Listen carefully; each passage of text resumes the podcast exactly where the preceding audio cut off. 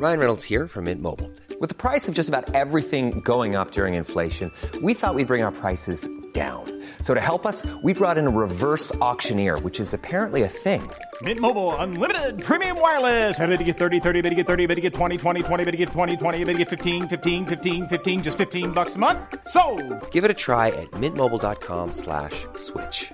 $45 upfront for three months plus taxes and fees. Promo for new customers for limited time. Unlimited more than 40 gigabytes per month. Slows. Full terms at mintmobile.com.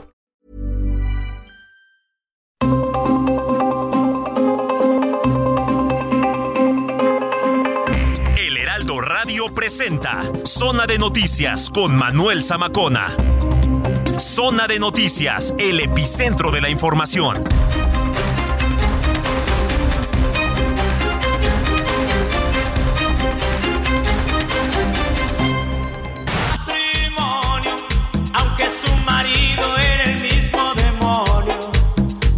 era el hombre un poco de mal genio.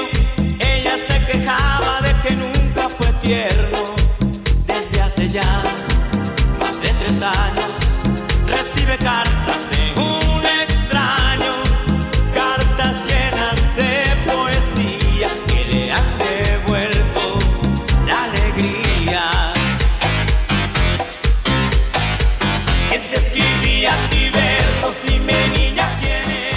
Ramito de violetas de mi banda El Mexicano, que por cierto ayer anduvieron ahí en el Parque Bicentenario, en este evento, en este concierto que se llevó a cabo eh, aproximadamente a las 4 de la tarde de inicio. Estuvieron bastantes bandas, estuvo por ahí la Arrolladora, estuvo la Tracalosa, estuvo la Adictiva. Seguramente ya de esto estaré platicando un poquito más adelante con mi querida Nayeli Ramírez, pero ahí anduvimos. La verdad es que, bueno, pues el Parque Bicentenario es un espacio al aire libre, es un pues jardín enorme en donde pues desde donde te pongas la verdad es que puedes estar apreciando a través de las pantallas el concierto etcétera eh, comiendo echándote un refresco una cerveza etcétera y pues ahí puedes estar a gusto con las amigas los amigos la novia el novio. Y bueno pues así lo hicimos. La verdad es que fuimos a, a disfrutar un rato allá. Se puso padre el ambiente eh, saldo blanco, todo muy ordenado. Afortunadamente no pasó nada. Sí tengo que decir que eh, uno que otro se aventó a cantar con su playback, ¿eh? Entonces, digo, entonces, pero bueno, pues sí, bastante lleno ayer el Parque Bicentenario, ahí este, muy cerca del Metro Refinería. Oiga, pasé hoy por el Tianguis, aquí del World Trade Center, que nos queda muy cerca. Y entonces adquirí mi álbum de El Mundial, que por cierto aquí para los que nos están viendo en la pantalla, en nuestra cámara web, este, pues ya lo tengo, entonces a ver si luego intercambiamos estampitas, ¿no? Pues para entrarle al tren nada más y nada menos. Se viene el Mundial y siempre lo que sí he coleccionado en cada Mundial, pues son álbumes, ¿no? Yo me acuerdo que llené el de Corea, Japón, etcétera. Pero en fin, pues ahora está de moda este tema y ya le entramos al tren. Qué gusto que nos estén acompañando cuando son las 2 de la tarde con 3 minutos en el tiempo del centro de la República Mexicana. Bienvenidas, bienvenidos a este espacio que es Zona de Noticias, la mejor revista informativa del fin de semana a través de Heraldo Radio. La frecuencia que usted sintoniza aquí en el Valle de México es el 98.5 de FM y también a través de las diferentes frecuencias locales a lo largo y ancho de la República Mexicana, de norte a sur y de sur a norte hasta donde tenemos alcance y también en Estados Unidos a los que nos ven y escuchan en Now Media Radio, Now Media Televisión, en las diferentes frecuencias y canales. Usted también lo puede hacer. Lo único que tiene que hacer es ingresar a www.heraldodemexico.com.mx. Allá hay un apartado que dice radio, le da clic y ve nuestra transmisión completamente en vivo desde Insurgente Sur 1271. Aquí se encuentra ubicada Torre Carrachi y al interior las instalaciones de Heraldo Media Group. Hoy que es 9 de octubre del año 2022. Bueno, pues una nuevamente nublada, aquí por lo menos en la zona metropolitana y en muchos lares del país. Así que pues si va a salir un poquito más tarde, hágalo abrigado y tome sus precauciones porque va a seguir, seguir lloviendo de acuerdo al Meteorológico Nacional. Ya más adelante nos van a platicar haciendo enlace hasta allá. Bueno, pues mucho que platicar, tenemos un gran programa, así que me gustaría que estuviéramos en contacto a través de redes sociales, arroba Samacona al aire, le repito, arroba Samacona al aire. Ahí podemos estar debatiendo puntos de vista, opiniones, sugerencias, comentarios y denuncias. Mándenos qué está ocurriendo en su colonia, en su unidad habitacional, en su calle, en su alcaldía. Háganoslo saber y aquí somos un canal de comunicación también. Bueno, pues sin más ni menos, cuando son las dos con cuatro, les saluda Manuel Zamacona y vamos con lo más importante que se ha generado hasta el momento.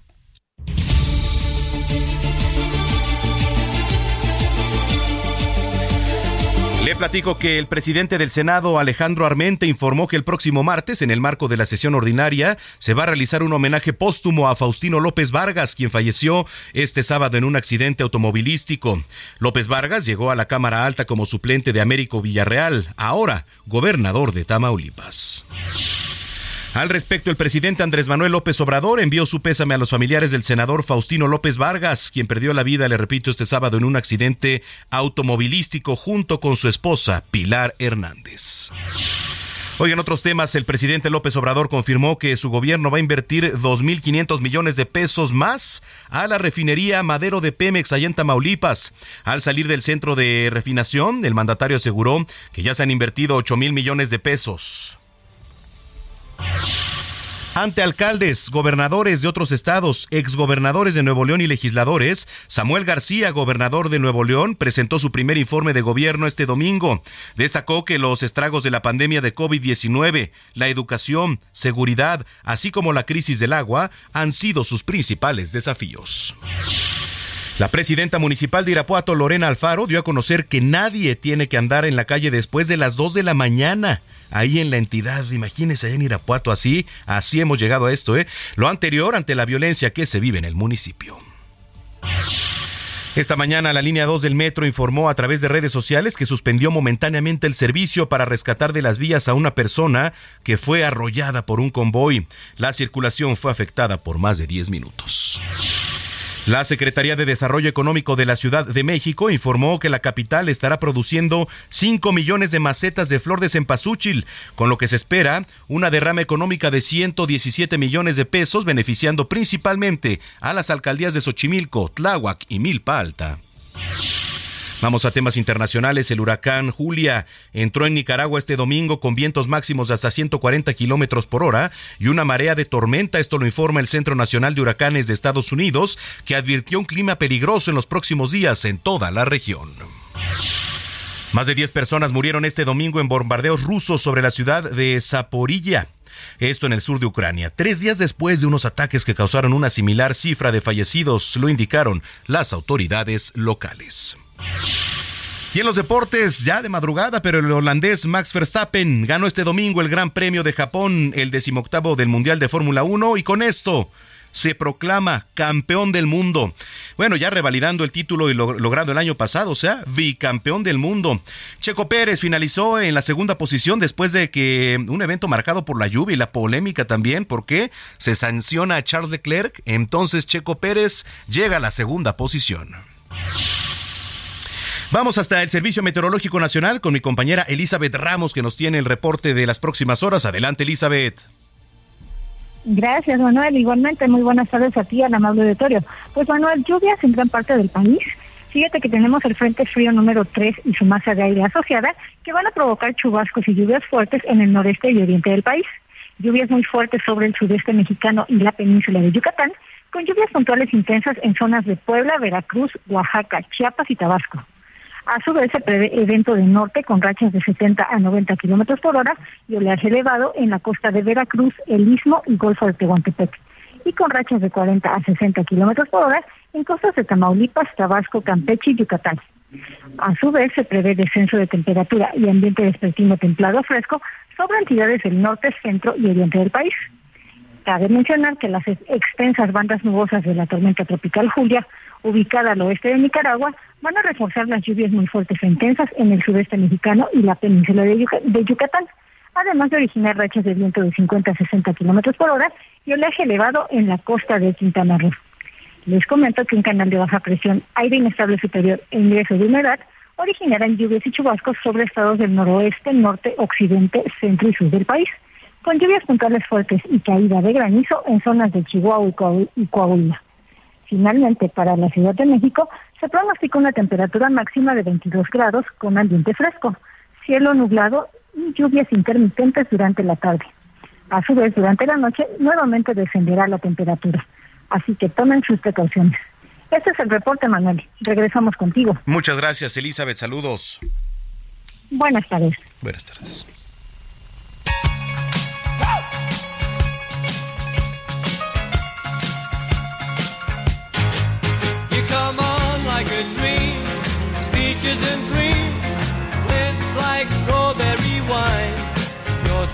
Bueno, pues los próximos 19 y 20 de octubre el músico, multiinstrumentista, cantante, compositor y actor británico Ringo Starr y su All Star Band se van a presentar en el Auditorio Nacional aquí en la capital del país y los boletos, señoras y señores, están a la venta.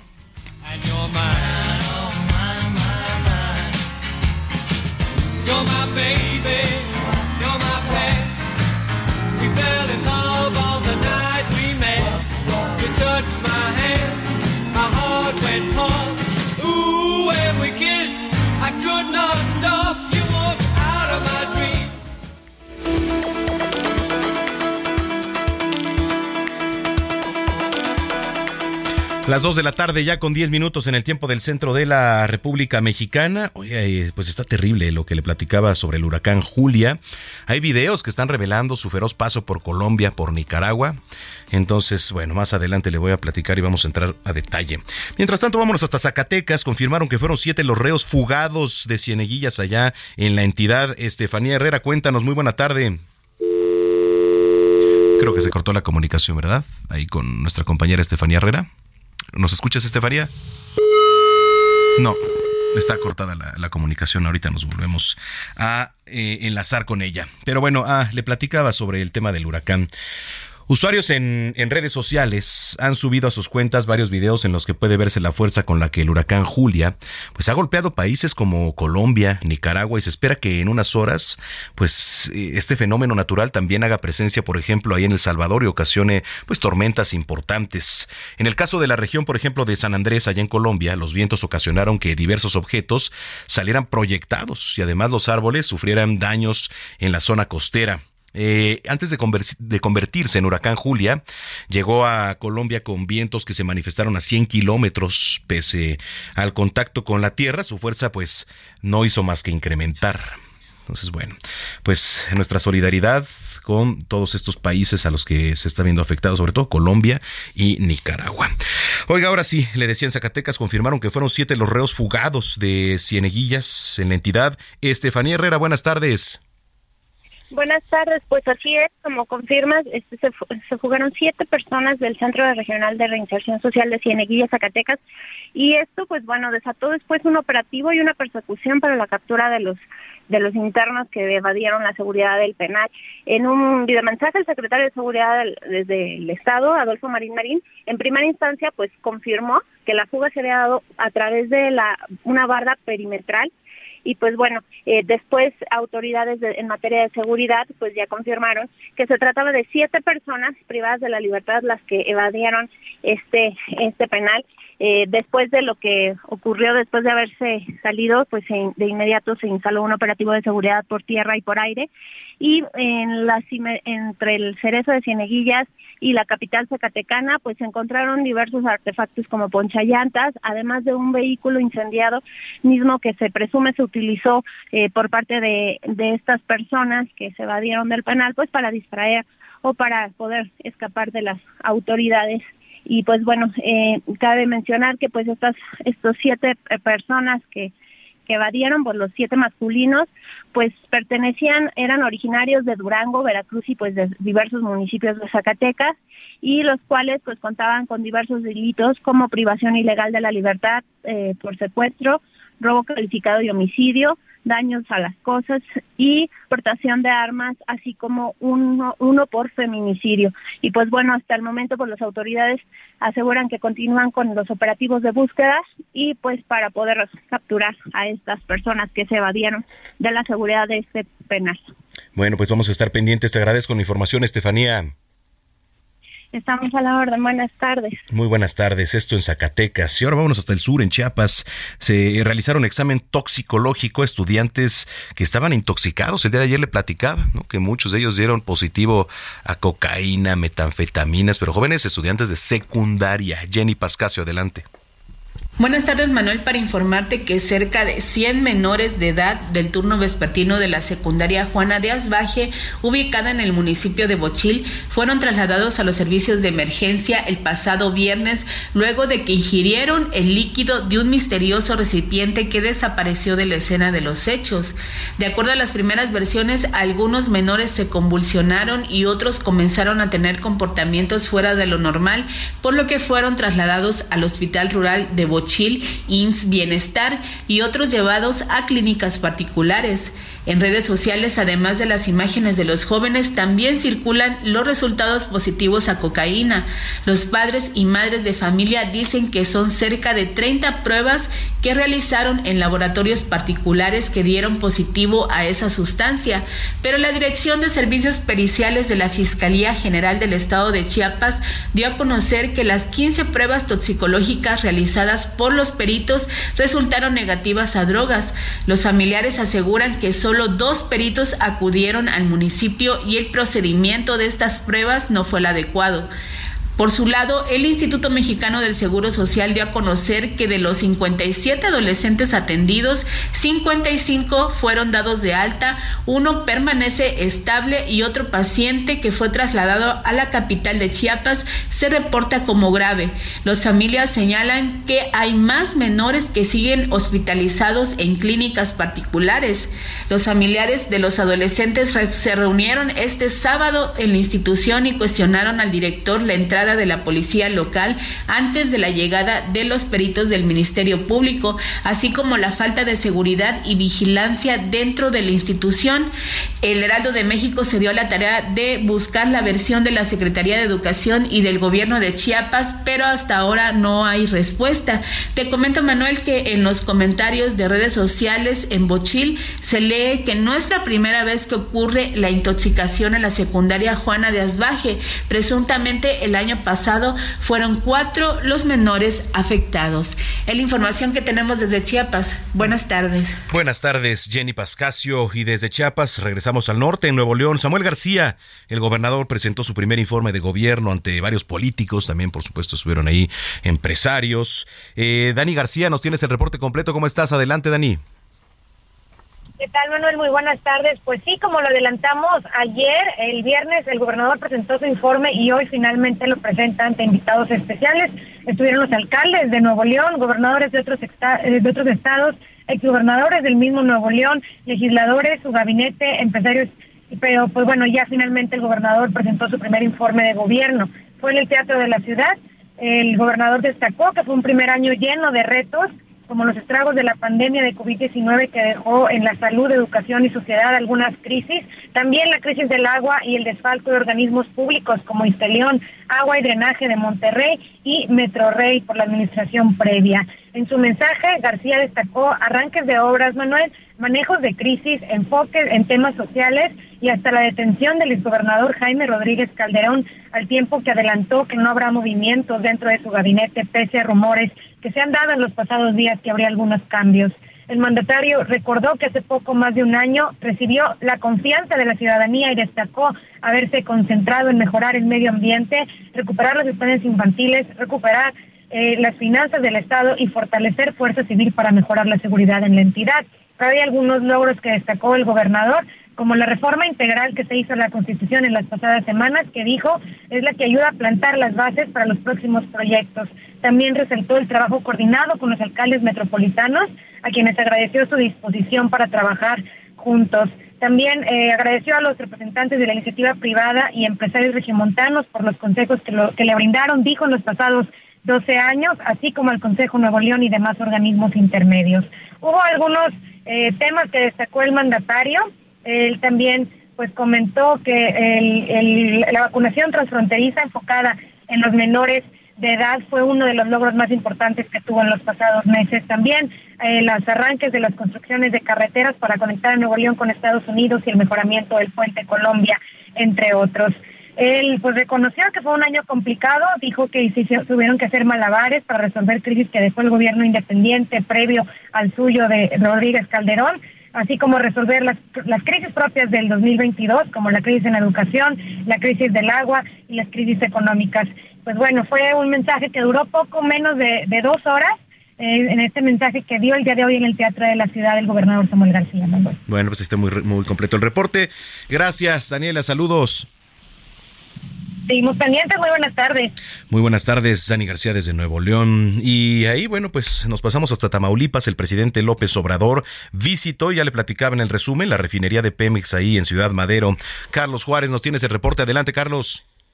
Hola, ¿qué tal? Muy buenas tardes. Este, pues sí, ya estamos eh, afuera de una funeraria, pero justamente eh, te comento que el presidente de la República Andrés Manuel López Obrador. Hasta aproximadamente una hora salió de las instalaciones de la refinería Francisco y Madero, en donde se tuvo una reunión de trabajo junto con lo que es el personal de la refinería Madero, así como también con el director general de Pemex, Octavio Oropesa, y la secretaria de Energía, también Rocío Nale, y el gobernador Américo Villarreal Anaya. A su salida de este centro de refinación, que actualmente está procesando 102 mil barriles de crudo diariamente. Destacó que están invertidos más de 8 mil millones de pesos en el mantenimiento, además de que se van a invertir otros 2 mil 500 millones de pesos. También declaró que en 15 días regresará a Tamaulipas, pero a la capital, Ciudad Victoria, para sostener una reunión con su gabinete y apoyar al, al gobernador Américo Villarreal Anaya. Hay que destacar que también fue cuestionado sobre temas de seguridad por el tema de desaparición de personas y aseguró que los familiares de estas eh, personas, de las víctimas de desaparición, estarán siendo recibidos en la Ciudad de México por la titular de Seguridad Pública, Rosa Isela. Y te comento lo de la funeraria, porque justamente estamos aquí en donde aproximadamente en media hora iniciará el velorio del senador eh, Faustino López y su esposa Pilar Hernández, quien era senador por Tamaulipas y murió la tarde de ayer en un terrible accidente allá en el estado de Zacatecas. Acaba de arribar a este punto Ricardo Monreal, quien lamentó eh, la muerte de su compañero del Senado y aseguró que, bueno, pues estarán dando todo el apoyo a, las, a los familiares. te digo, se, se, espera que en unos 30 minutos esté arribando el féretro de los dos féretros de estas personas que desgraciadamente murieron. Faustino tenía apenas eh, poco más de dos meses de haber tomado su fudul como senador suplente ahí en la Ciudad de México y desgraciadamente falleció la tarde de ayer junto a su esposa. Es la información que te tengo, Manuel. Bueno, eh, muchas gracias por la información. Estamos muy pendientes, Carlos. Estamos pendientes de la información. Buenas tardes. Muy buenas tardes. Esto en Tamaulipas. Vámonos hasta Guerrero. La dirigencia estatal del PRD denunció que el presidente municipal de Cuautepec fue víctima de robo con violencia. Bueno, Carlos Navarrete, adelante con la información. Manuel, buenas tardes, buenas tardes al auditorio. Efectivamente, eh, este día la dirigencia estatal del PRD denunció que el presidente municipal de Cuautepec, César Iván Pérez Vargas Ríos, militante de este partido, fue víctima de robo con violencia. A través de un comunicado, el PRD informó que el viernes el edil viajaba con dirección a la Ciudad de México junto a su esposa y su secretario particular a bordo de una camioneta. De acuerdo con la denuncia, aproximadamente a las 4 de la tarde, cuando circulaban sobre la carretera Zumpango-Huiziltepec, en territorio guerrerense, fueron interceptados por un grupo de presuntos delincuentes que con lujo de violencia les arrebataron la camioneta y otras pertenencias de valor. En la misiva, el partido indicó que posteriormente la camioneta fue asegurada por la Guardia Nacional y la Policía del Estado tras haber sido abandonada. Ante esta situación, la dirigencia estatal del PRD demandó a la gobernadora Evelyn Salgado Pineda, a la Fiscalía General del Estado y a la Secretaría de Seguridad Pública que investiguen estos hechos, pues se ha puesto en riesgo la vida de los actores políticos en general. Finalmente, el PRD pidió a las autoridades estatales y federales asumir su responsabilidad y, exigió justicia para el alcalde de Cuauhtepec. Hasta aquí mi reporte, Manuel. Buenas tardes. Muy buenas tardes, estamos pendientes, Carlos. Saludos. Saludos, hasta luego. Hasta luego. Dos de la tarde con 24 minutos ya prácticamente. Vamos a comenzar con la selección musical de hoy, con el aniversario de John Lennon. Un día como hoy, pero de 1940, nació el líder de la banda de rock The Beatles. Y por eso estamos escuchando Come Together del álbum Abbey, Road, que bueno, eh, la verdad es que fue muy icónico este álbum Abbey Road. Come Together, un rolón. Oiga, eh, vamos a estar en contacto, arroba Samacona al aire. Creo que tenemos boletos, ¿verdad, Ginis, para las luchas? ¿No? ¿No han mandado? Bueno, Se canceló. No, ahorita vamos a checar si hay boletos para las luchas. Ahora los voy a comprar yo. Andar hablando. Bueno, ahorita vamos a ir a checar. Mientras Come Together, esto que es de John Lennon. Volvemos.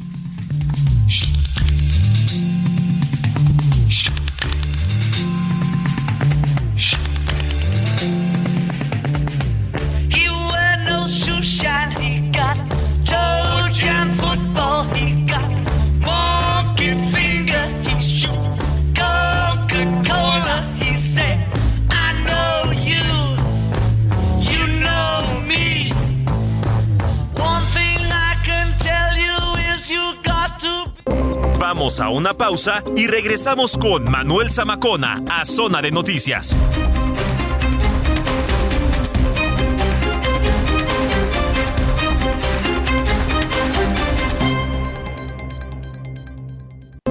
Ya estamos de regreso en Zona de Noticias con Manuel Zamacona por El Heraldo Radio.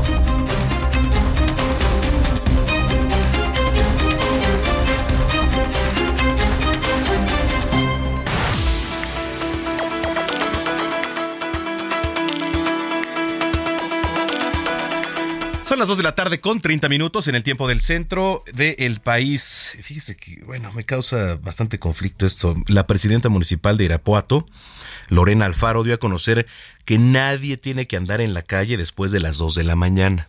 Entiendo que es una medida de seguridad, pero llegar a estos extremos, o sea, que usted libremente no pueda salir de una reunión, etcétera, andar en la calle, caminando, si usted le da la gana, ir de una esquina a otra, ya no se pueda por el tema de la violencia.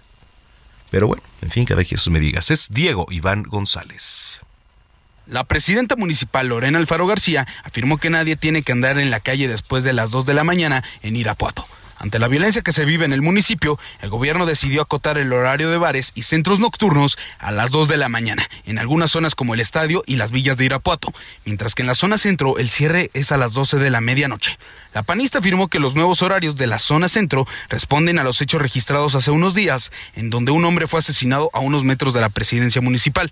Alfaro García dijo que independientemente de las medidas establecidas en el reglamento, los irapuatenses deben de estar en sus casas después de las 2 de la mañana. Indicó que buscará coordinarse con los propietarios de los bares, centros nocturnos y antros, así como ya se han coordinado con los Oxos y otros comercios. Con información de Gabriela Montejano. Pues sí, así la situación. Son las 2 de la tarde con 32 minutos. Vamos a ir ahora con el doctor Rafael Arenas, eh, maestro en impuestos y doctor en ciencias de lo fiscal, porque a ver, eh, yo no sé si usted sepa cuánto dinero puede guardar en efectivo sin declarar. Ahora, está un poquito difícil, ¿no? El saber quizá cuánto dinero de repente se adquiere en efectivo. Doctor, qué gusto saludarlo, muy buenas tardes. Manuel, ¿qué tal? Muy buenas tardes. Qué gusto saludarte a ti y a tu auditorio. Muy buenas tardes. Buen domingo. Gracias, igualmente para usted. Eh, ponía en contexto esta pregunta. ¿Cuánto dinero puedes guardar en efectivo sin declarar, evidentemente? Pero sobre todo la pregunta aquí es, pues, ¿quién sabe cuánto tienes guardado, no? Así es, a decir, bueno, fíjate que no es, no, no es delito, no hay sanción, este, no, no, no tengo ningún problema como persona tener dinero en efectivo, incluso la misma ley federal del trabajo permite que pague yo salarios a los trabajadores en efectivo. Claro que las prácticas hoy por hoy es te deposito directo en tu cuenta, sí, y, ya con eso tienes de una u otra manera acreditado el, dinero. Pero ¿qué es lo que sucede? A ver, tenemos una, una ley del impuesto a la renta que regula la actividad financiera a las instituciones financieras le solicita que si en un mes de calendario una persona física deposita más de 15 mil pesos en efectivo, tiene obligación de reportarlo a la autoridad fiscalizadora, al SAT. Por otro lado, por otro lado, los bancos están obligados a hacer eh, dos tipos de reportes fundamentales.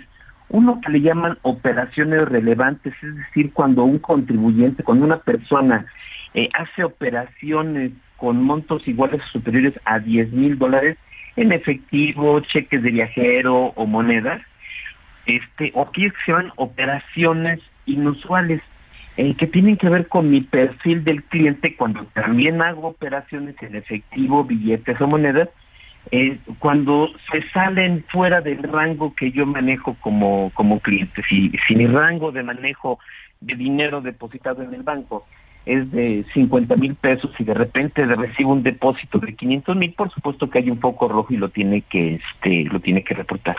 Ahora viene el efectivo. ¿Qué pasa con el efectivo? Como yo no tengo problemas en poder cargar efectivo, ¿sí? El problema que yo tendría es que si es una cantidad importante, que por ejemplo, no sé, estoy en el aeropuerto y tengo 200 mil pesos en la bolsa, me, me cachan las autoridades y demás, bueno, tendría yo que demostrar de dónde salió ese dinero. A lo mejor puede decir, aquí están mis recibos de nómina de los últimos tres meses, en donde esos tres meses son esos 200 mil pesos, y a lo mejor puede demostrar. Aquí lo importante es cómo puedo yo vincular efectivamente esos recibos, esos, esos documentos que pueden acreditar que tuve un ingreso legal, grabado, exento o, o no objeto del impuesto con ese dinero en efectivo que yo tengo. ¿Por qué lo sacaste del banco, no? o realmente si ese es el dinero en que se están acreditando con respecto de tus de tus ingresos fiscales y, y a lo mejor hay mucha gente que no confía en los bancos y le depositan y va al cajero y en dos o tres días saca todo el dinero y lo tiene debajo del colchón. Es válido y es legal, ¿sí? El problema es que si lo quiere regresar, bueno, pues obviamente y si son depósitos de más de 15 mil pesos, ahí viene el tema. ¿Lo está regresando realmente o son otro tipo de ingresos que provienen de actividades de las cuales a lo mejor no facturaste, ¿no? De comercio informal, por ejemplo. Entonces, sí es todo un tema, no es un, no es un este, no es delito, no hay sanciones por tener yo dinero en, en, efectivo. El problema es que sea una cantidad muy importante para efectos que, que un contribuyente, una persona pueda tener y que no pueda demostrar y vincular el origen, sobre todo el origen de ese dinero.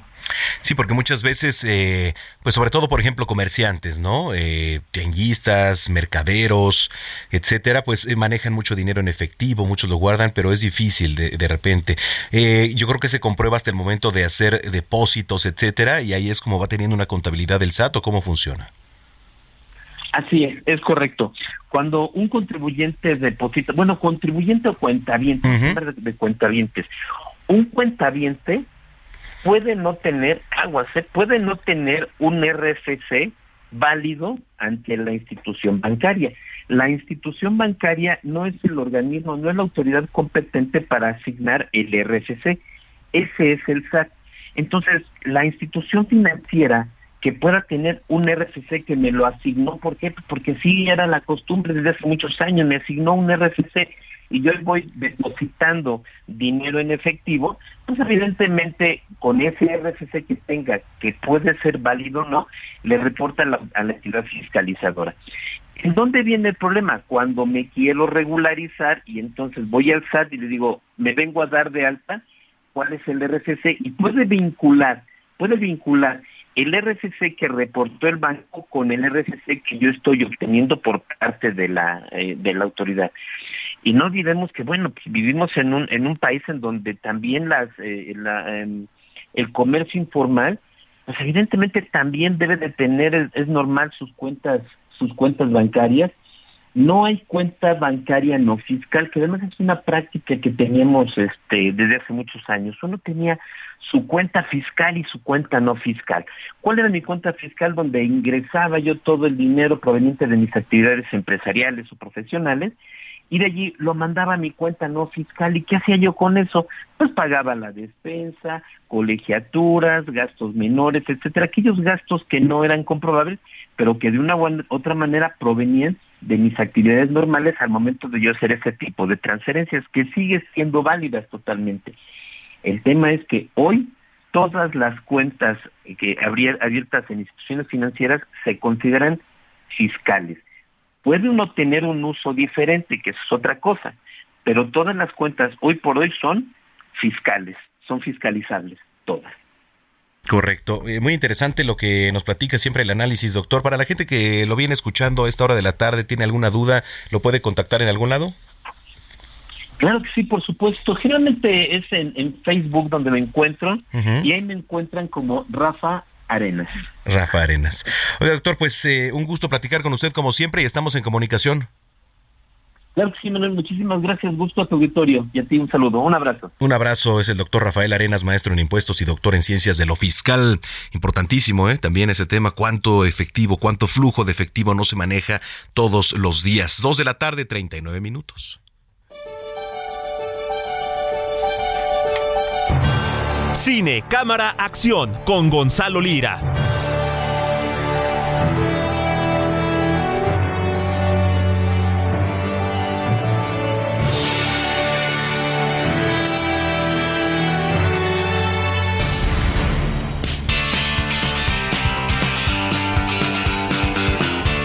El zar, el zar del cine está en la línea telefónica como siempre. Gonzalo Lira, qué gusto. ¿Cómo estás, amigo? El gusto es mío, Manuel. Muy bien. ¿Y tú? Muy bien, como siempre.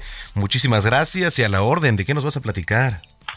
Pues fíjate que esta semana les voy a hablar de dos películas eh, que entran dentro de la categoría de la de las teen movies, que serían pues las películas que están enfocadas en público adolescente y también en contar historias sobre adolescentes.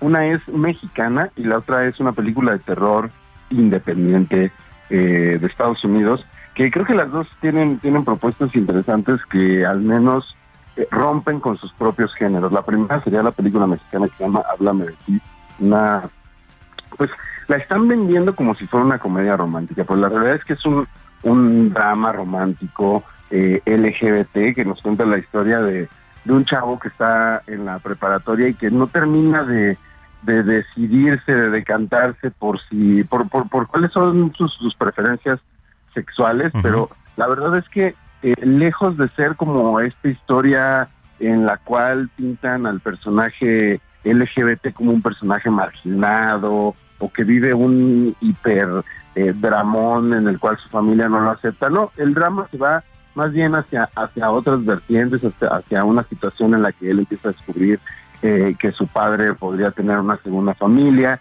en la cual, como te decía, no decide eh, del todo si, si este, tiene una preferencia por las chicas o por los chicos, y, que más allá de, hacer del personaje una víctima de circunstancias, eh, se vuelve una película como muy... Eh, muy, muy compasiva con, el personaje de una buena forma, ¿no? Nos hace entender que todos tenemos que pasar por ese tipo de situaciones y de problemas, seamos de la comunidad LGBT o no, todos en algún momento hemos tenido dudas y principalmente en la adolescencia y como para resolverlas pues tenemos de repente que asomarnos en nuestras familias y en nuestras propias vidas para desenmarañar y, y llegar a una solución de nuestros problemas a partir como de de tener más orden en, en, nuestra vida y en nuestro entorno. La verdad es que obviamente vale bastante, bastante la pena y, creo que va a ser una grata sorpresa porque hemos visto pocas películas de este tipo hechas en el cine nacional eh, y creo que logra bien su cometido. Y la otra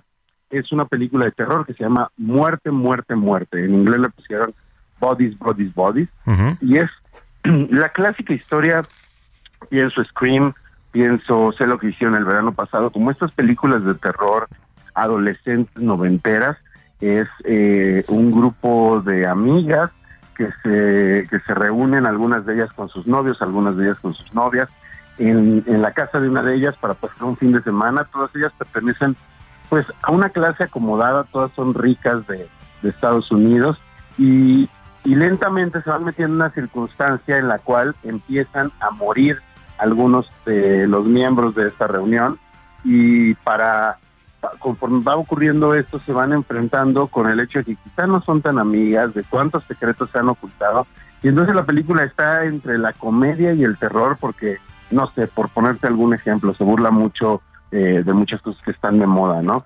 Eh, se burlan de la gente que es extremadamente vegana, se burlan de la gente que es extremadamente, como dicen en Estados Unidos, woke, ¿no? Este, de cómo se tienen envidias por casi casi por lo que comen, por con quién andan, por cómo piensan.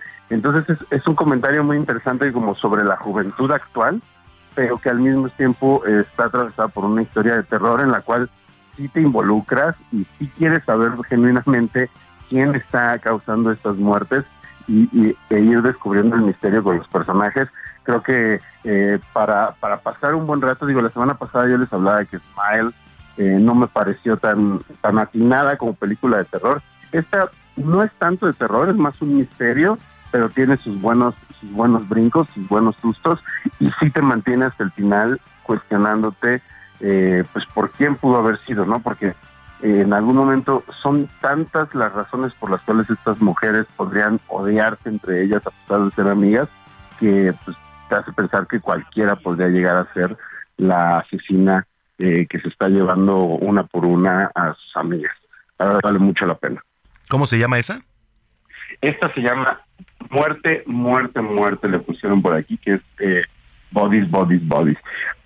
Si no quieren salir de casa, Manuel, también se estrenó eh, Disney Plus Hocus Pocus 2. No sé si te acuerdas de Hocus Pocus, este, esta historia de tres brujas que, que reaparecen en la época actual, bueno, fue en los años 90, y ahora es una secuela que pues juega lo mismo, ¿no? Tres brujas eh, que se dan cuenta que son hermanas, que llegan a la época actual y pues que tienen que, que convivir con la modernidad y, y, y con cosas que realmente ni siquiera entienden, ¿no? Como las redes sociales, este, incluso la- las tendencias como de inclusión y de cosas así, de repente es curioso ver a estas brujas del siglo no sé cuál serán, pero encontrándose con, con un mundo completamente distinto a aquel en el que crecieron y dándose cuenta de que eh, quizá lo más óptimo no es eh, comer niños, ¿no? Sino quizá aliarse con ellos. Es, es, es una película infantil, eh,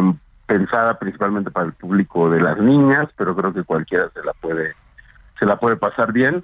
Eh, la verdad, es una película muy simplona, pero que creo que para un dominguito, pedir una pizza y ponerla de fondo está bastante bien. Ah, eso me parece muy bien. ¿Sabes cuál acabo de terminar? La de Jeff Dahmer en Netflix. Yo no he visto la, la serie de Jeffrey Dahmer, eh, no, no, no me sentía preparado todavía. ¿Qué tal está? Eh? Sí está muy brutal. Jeffrey, Jeffrey Dahmer. Qué bueno le decían Jeff, así se presentaba, Jeffrey Dahmer. Este. Pues sí, o sea, realmente yo fíjate que creí que iba a estar un poquito más explícita.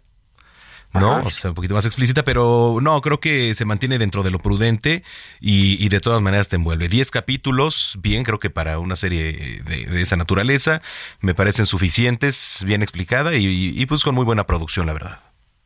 Sí, este, este chico Evan Peters es, es muy buen actor. Yo he, he escuchado que, que pues es un, un, un buen escenario en el cual la gente que no lo conozca puede verlo hacer muy bien su trabajo. Y creo que él es el- lo que más luce ¿no? de la serie. Sí, totalmente. Pues muy bien, mi querido Gonza, ya tenemos las recomendaciones para este fin de semana y te voy a estar dando guerra para, pues para unas entradas del cine luego. Cuando gustes. bueno, oye, gracias. ¿Dónde te puede seguir la gente y dónde te puede ver también?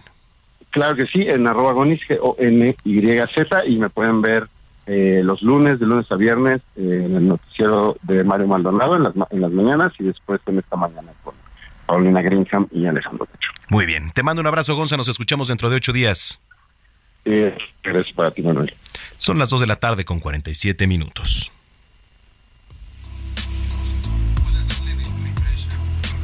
Yo soy Alex el Panda y estas son las series impausables de la semana. En esta ocasión, ya que nos estamos acercando a la época más terrorífica del año, tendremos historias con mucha tensión sobre asesinos seriales que sin duda no te dejarán levantarte del sillón. Encerrado con el Diablo en Apple TV Plus. Basada en hechos reales, veremos la historia de Jimmy Kane, quien después de quedar condenado a prisión a 10 años, recibió una propuesta que sin duda no podrá rechazar para poder salir antes de tiempo. Lo único que tendrá que hacer es acercarse a un presunto asesino llamado Larry Hall, del cual sospechan que ha matado a 14 mujeres, y lograr que confiese sus crímenes. Una tarea algo complicada, llena de juegos psicológicos, amistad y una que otra mentira.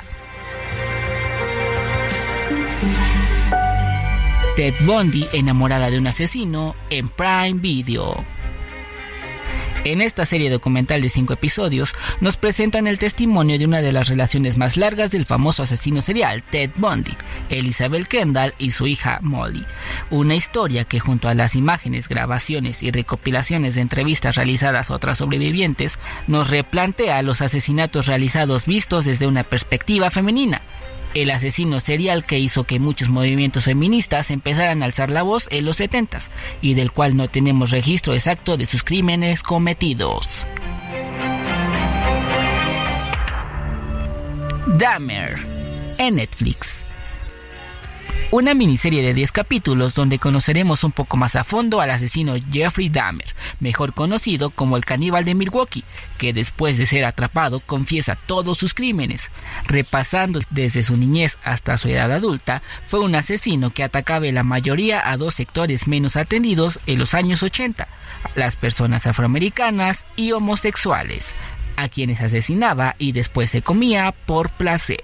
La serie evidencia los actos de discriminación y racismo por parte de las autoridades que le permitieron continuar con sus delitos por varios años.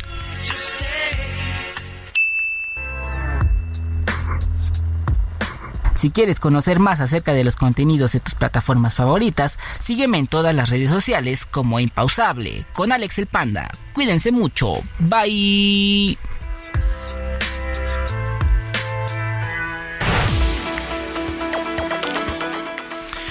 Bueno, muchísimas gracias, Alex el Panda. Eh, el día de ayer dimos becas para este decimosexto congreso de farmaco, ¿qué era? farmacovigilancia, si no mal recuerdo, sí, farmacovigilancia y tecnovigilancia también.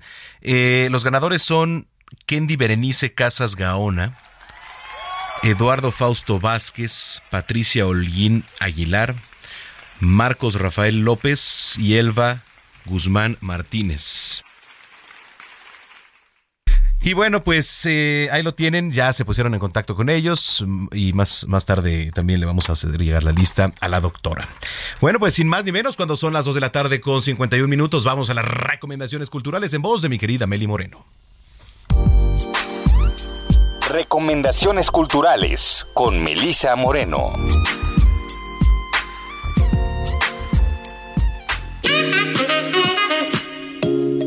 Bienvenidos a la agenda cultural de esta semana. Vamos a hablar del nuevo libro de Jarvis Cocker.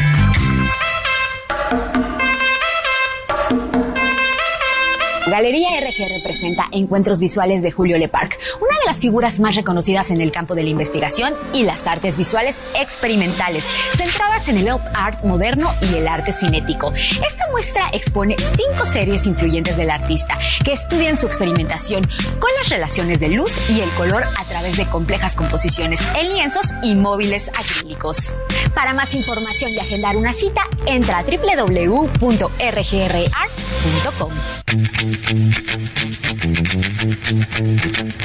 Después de muchos años de posponer la tarea, Jarvis Cocker se decidió a revisar los objetos que conservaba en un desván londinense. El resultado es pop bueno, pop malo. Relato de una de las trayectorias musicales más importantes de las últimas décadas. Se trata de una oda a la creatividad y al poder de la música de la cultura pop como una de las principales fuerzas culturales del mundo contemporáneo. Y es también el reencuentro íntimo y personal de una vida musical que ha tocado y puesto a bailar a millones de personas alrededor del mundo. Pop bueno, pop malo es editado por Sexto Piso. El siguiente evento es para que tomes nota. Off México es un festival internacional que festeja la creatividad y cultura digital junto a las mentes más brillantes de México y el mundo a través de conferencias, talleres y actividades, detonan nuevas ideas y todos aquellos que buscan revolucionar la industria creativa en campos como el 3D, la dirección de arte, el diseño gráfico, la interactividad, la ilustración, la fotografía, la tipografía, el video, la impresión, entre muchas otras artes. En esta edición, Off México confirma la presencia de ponentes de la talla internacional de David Carson, Hey Studio, Alejandro Masferrer, Montman Factory, State TV, Javier Jaén y también serán parte talento nacional como Alejandro Magallanes, Cinema Fantasma, Yamin Gif y sorpresas de último momento. Off México se realiza la siguiente semana los días 13 y 14 de octubre en el Frontón México. Realiza tu registro en off.mx.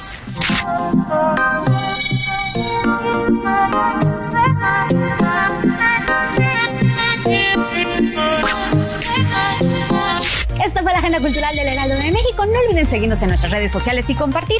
Yo soy Melisa Moreno y me encuentran en arroba melisototota. Nos vemos la siguiente.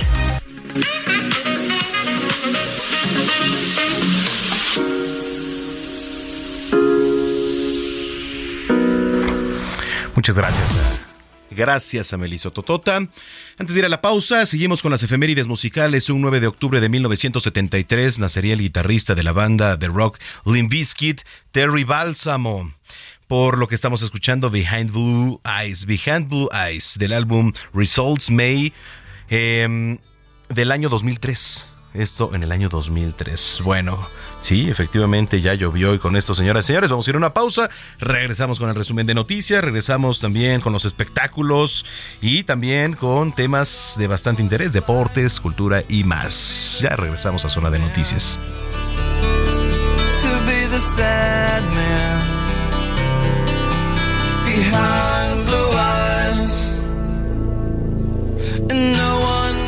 Knows what it's like to be hated, to be faded, to telling only lies. But my dreams, they Vamos a una pausa y regresamos con Manuel Zamacona a Zona de Noticias.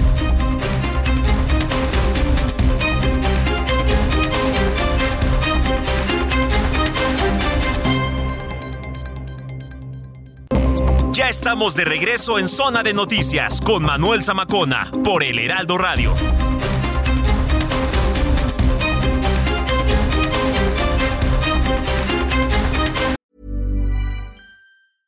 Mother's Day is around the corner. Find the perfect gift for the mom in your life with a stunning piece of jewelry from Blue Nile. From timeless pearls to dazzling gemstones, Blue Nile has something she'll adore. Need it fast? Most items can ship overnight. Plus, enjoy guaranteed free shipping and returns. Don't miss our special Mother's Day deals. Save big on the season's most beautiful trends. For a limited time, get up to 50% off by going to BlueNile.com. That's BlueNile.com.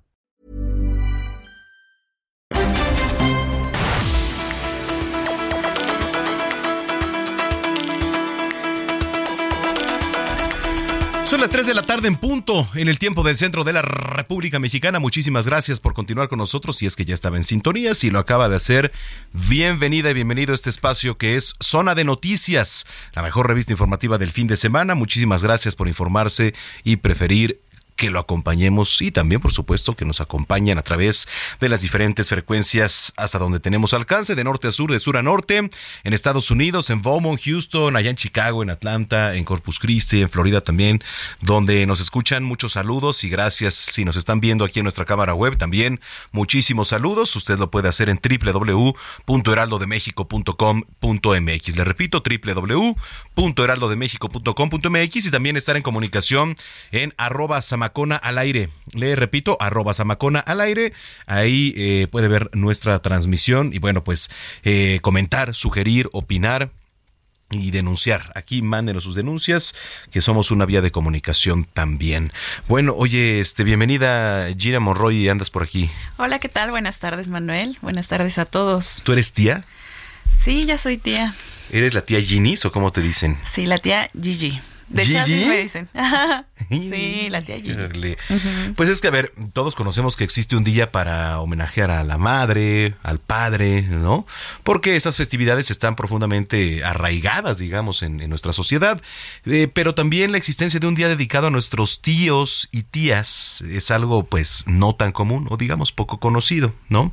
Pero sí está presente. Eh, hay países que tienen su propia fecha para festejar el día de la tía o del tío. Eh, y surge la duda de, de cuándo nace esta iniciativa para celebrarlo a nivel mundial. Y tal vez nació de la misma gente o de algún sobrino, no se sabe en realidad, no se sabe en realidad, pero lo que sí es que, por ejemplo, aquí en los días y las efemérides se pone como el 9 de octubre el Día del Tío. Entonces, bueno, tal vez por unos, algunos por ahí piensan que celebrarles un día a nuestras tías, tíos no tiene mayor sentido, ¿sabes? Pero bueno, más allá del cariño que les podemos tener, nuestros tíos siempre tienen un rol importante en nuestras vidas. Totalmente. ¿Tú tienes alguna tía, un tío muy arraigado, así que pues, les, Dos. les platiques Sí. así prácticamente Sí, todo? dos tías. Muy ¿No? arraigadas. Muy ¿Tú? bien. Sí, la verdad es que siempre tenemos. Siempre tenemos tías, tíos a, a quienes le tenemos mucha más confianza. ¿no? Sí, la verdad sí. Muy bien. Gina. Bueno, pues cuando son las 3 de la tarde con 3 minutos, yo soy Manuel Zamacona y ya está aquí Gina Monroy con el resumen de noticias. Decenas de personas iniciaron la segunda marcha a favor de la mujer, la vida y por la paz en el Auditorio Nacional rumbo al Ángel de la Independencia, esto en la Ciudad de México.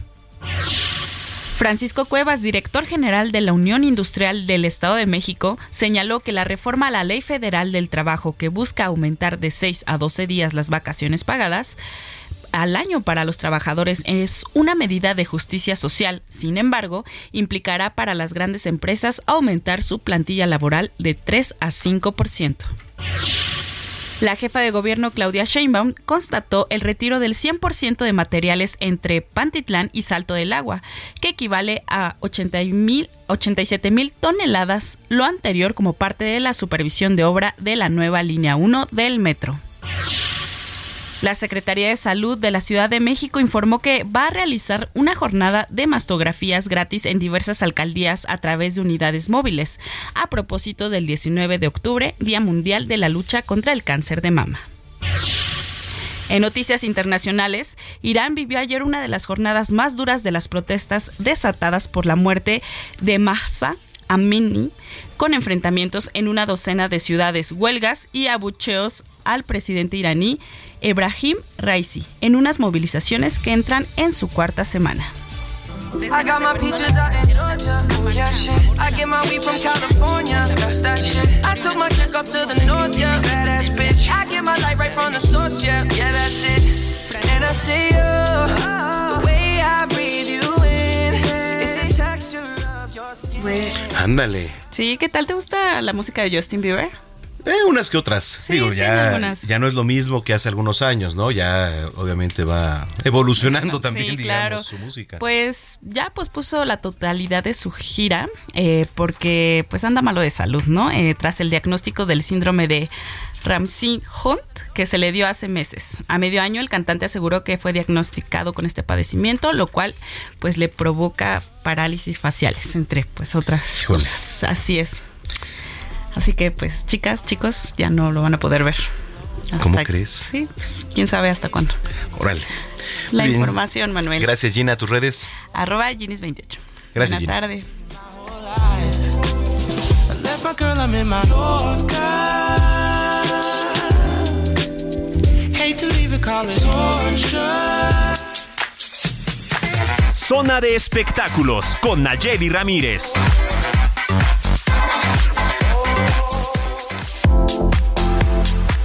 Qué gusto saludarte como cada fin de semana, Nayeli Ramírez, con los espectáculos. ¿Cómo estás? Hola, ¿cómo están? ¿Cómo les pinta este dominguito? Espero que ya estén listos, ya no, no estemos crudeando. Ah. Exactamente, se vale, ¿no? Se vale. Se vale, se vale, es domingo, es domingo. Y después de tanto semana musical que tuvimos aquí en la CDMX, estoy destruida, Manuel, te lo juro. Pero bueno, ya te traigo aquí toda, todo lo que pasó este, esta semana en cuanto a música. Ayer nos fuimos a ver a Travis, esta banda escocesa que estuvo en el velódromo, que es un venue que no estaba muy bien explotado, ¿sabes? Está ahí exactamente afuera de la estación velódromo del metro y es como, bueno, tú mismo no lo conoces perfecto, pero es- eh, está muy cómodo para llegar, entras, está como una zona general que es, obviamente es ahí donde está la cancha, hay unas pequeñas gradas que usaron ayer como VIP, nosotros estuvimos abajo, se ve muy bien, se escucha muy bien, está muy cómodo, le faltan algunas adecuaciones porque no creo que estaban preparados como para recibir siete mil personas, los baños se llenaron un poco, todo esta situación, pero creo que si lo siguen utilizando como pa- para este tipo de bandas que son muy de, o sea, muy de fans, muy de seguidores, que ellos tienen sus, sus seguidores desde hace muchos años y que lo siguen, yo creo que va a funcionar muy bien para tener otras alternativas en la música, ¿eh? ¿Cómo se llama? Eh, ¿Travis o el velódromo? Ah, bueno, es el velódromo, ¿no? El que está ahí. el velódromo, sí, Sí. el que está saliendo de la estación del metro velódromo, Ajá. ahí está el velódromo y, y estuvo ayer Travis. Ya, ya han habido otros conciertos que la verdad no se les había hecho mucha difusión, Cártel de Santa, hubo como un pequeño festival de ska hace algunos meses, pero se me hizo bastante cómodo y creo que sí, te digo, para este tipo de bandas que, que son más de, más de seguidores de sus fans que lo siguen, eh, yo creo que va a ser un buen un buen lugar y ayer estuvimos ahí en Travis.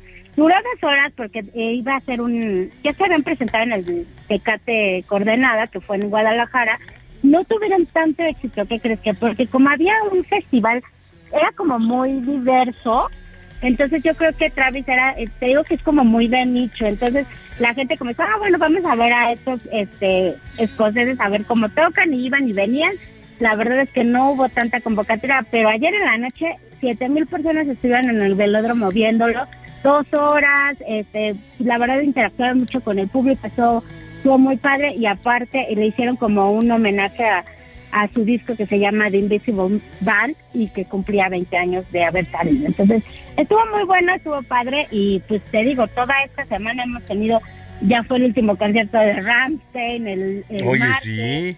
Estuvo buenísimo, ¿eh? La verdad, yo no me imaginé que trajeran tanto espectáculo. Aparte, vimos al guitarrista salir y tocar en el Zócalo. Fue a una, también a una escuela a dar clases de alemán.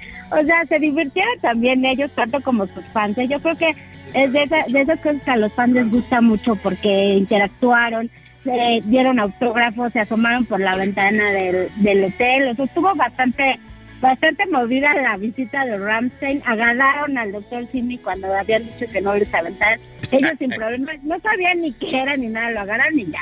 Ellos muy contentos, pero pero también la visita de Ramstein dio mucho de qué hablar, se hizo muy viral, todos los videos de ellos, la verdad, estuvieron por todas las redes.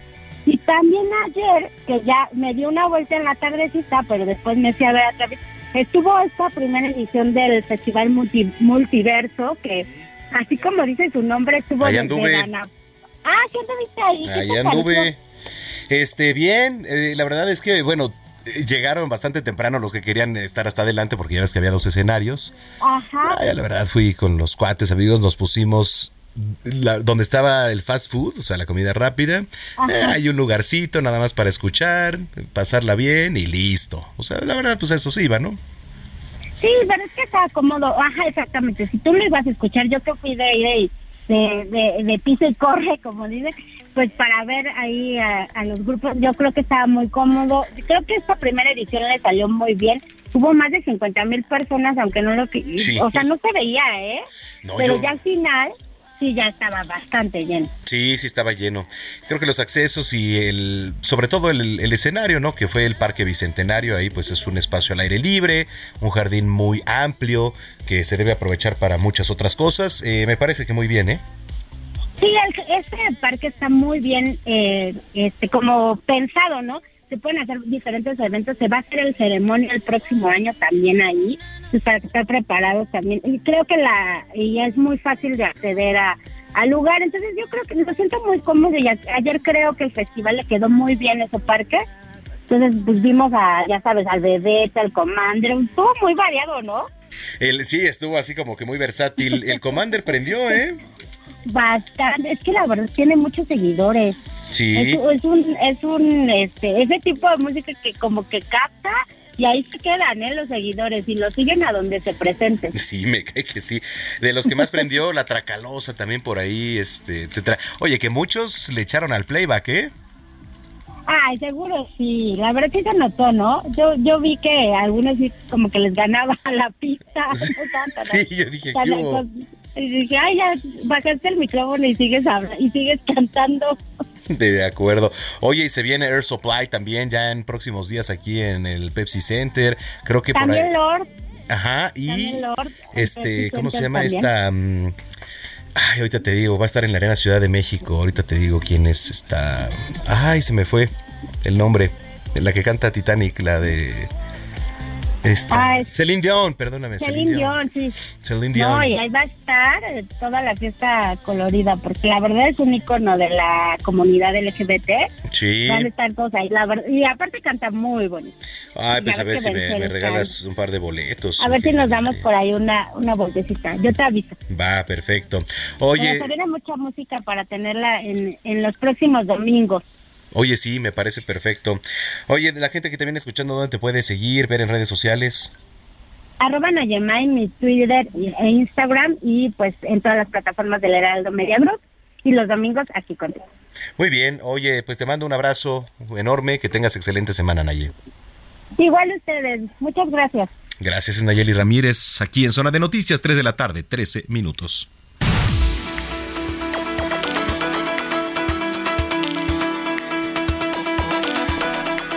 Bueno, eh, Colecta Techo eh, busca mejorar las condiciones de vivienda y hábitat a través del diseño, gestión, la construcción de proyectos de vivienda, acceso a servicios básicos en infraestructura comunitaria, en acción conjunta entre pobladores y la juventud voluntaria. Eh, Colecta Techo se va a llevar a cabo 14, 15 y 16 de octubre y me da mucho gusto saludar a Gustavo Alviso. Él es director general de Techo. ¿Cómo estás, Gustavo? Hola, buenas tardes, ¿cómo están todos ahí? Gracias, con el gusto de saludarte, como siempre. Oye, platícanos para la gente que nos viene escuchando, eh, ¿de qué se trata todo esto que acabo de poner en contexto? Sí, pues mira, nosotros este fin de semana que viene, 14, 15 y 16, es el momento más grande que tenemos para invitar a todos y todas a participar de este proyecto. De hecho, hoy me encuentro justo en Puebla, estamos construyendo una sede comunitaria para que las familias puedan seguir adelante con algunos proyectos que tienen y pues el 14, 15, 16 todos podemos unirnos, ya sea siendo voluntades, podemos unirnos como voluntarios a, estar en las calles recolectando dinero, o si ustedes están en posibilidad de hacer un donativo de cualquier tipo, lo pueden hacer también ese mismo fin de semana encontrándonos en las calles de las ciudades más grandes del país. ¿Qué es lo que llevan a cabo ustedes, Gustavo? Sí, nosotros este, trabajamos, como decías, en comunidades en extrema pobreza. Eh, son comunidades en donde principalmente la situación habitacional es muy crítica y también de servicios básicos. Entonces nosotros traemos soluciones de emergencia porque al final esta situación es una situación de emergencia crítica, de urgencia, que, que necesita estar entre voluntarios y voluntarias de universidades con las familias de las comunidades construimos viviendas de emergencia u otras soluciones y este fin de semana buscamos pues juntar un financiamiento que nos permita llegar a otros estados del país en donde no estamos. Sí, eso es importante siempre que los colectivos se vayan juntando. ¿Tienen como prioridad algunas zonas? Digo, ya, ya lo has manifestado, ¿no? Este, de extrema pobreza, pobreza, etcétera. Algunos estados en donde tengan ustedes más presencia, quizá Guerrero, Oaxaca, Chiapas. Eh, tenemos ahí algunos proyectos, pero permanentemente estamos más bien en Ciudad de México, Estado de México, sabiendo que ahí está la ah, mayor concentración de población mexicana. Estamos en Jalisco, estamos en Nuevo León, estamos en Puebla, en Querétaro. Eh, tenemos proyectos en Oaxaca, como bien mencionas. Estamos con miras a abrir quizás en Tijuana una eh, una pues operación, ya que pues ahí por la situación también migrante, eh, pues también hay una urgencia muy crítica que tenemos que atacar y pues bueno, este pues es justo gracias a ustedes que nos puedan apoyar en la colecta nacional, ya sea como voluntarios o con un nativo que podemos llegar a eso. ¿Cómo va a ser esta colecta, Gustavo? Nosotros vamos a estar en las calles de estas ciudades que, mencionaba para eh, en puntos estratégicos de en las calles, en realidad en los cruces, en los semáforos, con alcancías de techo, buscando pues que, la gente pueda dar el donativo que pueda. Si de pronto no nos encuentran, también nos pueden buscar en internet, en la página techomx.org, y ahí mismo también pueden hacer su donativo con tarjeta de crédito, con tarjeta de débito, o contactarnos si de pronto creen que puedan aportar de otra forma no solo a través de este donativo. Entonces, es más bien el momento en el que más nos abrimos a que más gente pueda conocernos, saber lo que hacemos eh, y pues que sepa que esto es urgente y, unirse al movimiento. Bueno, pues nos puedes repetir ya por último las redes sociales, por favor, Gustavo. Sí, estamos en Facebook, Instagram y hasta TikTok como Techo México eh, en, y en internet en la página web en techomx.org. Bueno, pues ahí está para el llamado para que contribuya la gente, para que se una a la colecta 14, 15 y 16 de octubre. Gustavo, pues eh, mucha suerte y ahí estaremos también aquí para lo que se necesite. Muchas gracias. Hasta luego. Hasta luego, Gustavo Alviso, director general de Techo 3 de la tarde, 17 minutos. Zona de Deportes con Roberto San Germán.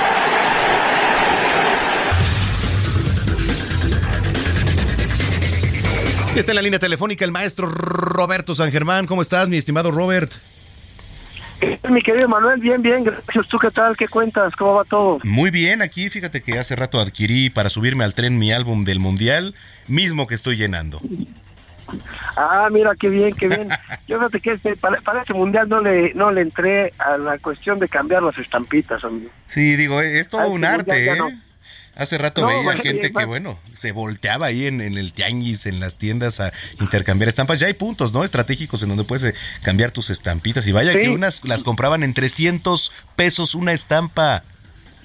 No, bueno, pues también, ¿no? Ya, ahora sí, como dirían, en mi casa hay de agua, ¿no? O sea, pues, ¿estás de acuerdo? no, o sea, no, pues ya, mi hermano, pues sí creo que para poderlo llenar, yo me acuerdo que si lo querías llenar sin hacer intercambio como era antiguamente, pues tienes que comprar dos cajas y no sé ahorita en cuánto está la caja. 1800.